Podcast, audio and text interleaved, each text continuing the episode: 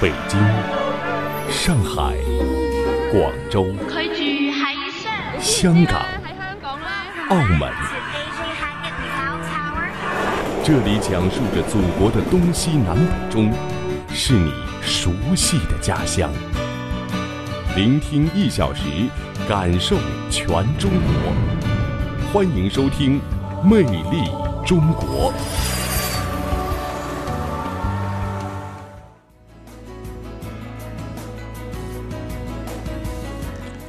各位好，欢迎您继续锁定收听来自于中央人民广播电台华夏之声、香港之声正在为您送出的《魅力中国》节目，我是雷鹏。大家好，我是宋雪。《魅力中国》下半时段的香港故事，带您了解香港非物质文化遗产石盆。中国采风呢，我们将会继续带您走进神奇柴达木魅力海西州。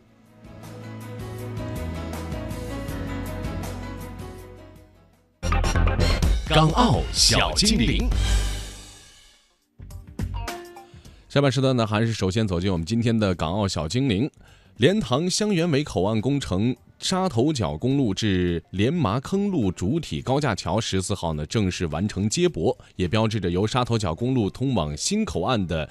呃，连接路干道部分呢，已经全面的接通。嗯，沙呃莲塘香园围口岸呢，是香港第一个备有人车直达设施的陆路口岸，连接深圳东部过境通道，为深圳东部、惠州、粤东以及邻近的省份提供了一个有效率的跨境通道。新口岸更加巩固香港在珠三角区域发展的地位，并有助于舒缓现有口岸的繁忙情况。嗯，那么土木工程拓展署署长林世雄表示，口岸工程规模庞大，整个工程团队呢一直充分合作和努力不懈，让所有的相关工程呢取得理想进度。林世雄指出呢，主体结构完成之后，将会陆续进行路面铺装以及安装护栏和道路设备等工程。致力争取向今年底完成口岸的目标迈进。沙头角公路至莲麻坑路主体高架桥全长三点三公里，北面连接着莲塘香园围新口岸，南面则是接驳龙山隧道与粉岭公路的交汇处。高架桥分成了四段，一共呢是由两千八百六十四件巨型的预制组件组成，每件组件长约二点五至二点九米，宽约十七米，高约二点五米，重量是介乎于四十至七十七公吨。相当于二至四架双层巴士的重量。工程团队呢，利用履带式起重机兴建大部分的高架桥。起重机呢，会把预制组件逐渐的吊起组装，这样减少噪音及封路范围和时间。嗯，那么土木工程拓展署网站也显示啊，说莲塘香园围口岸呢，将会是香港与深圳之间的第七个陆路口岸，能为香港带来重大效益。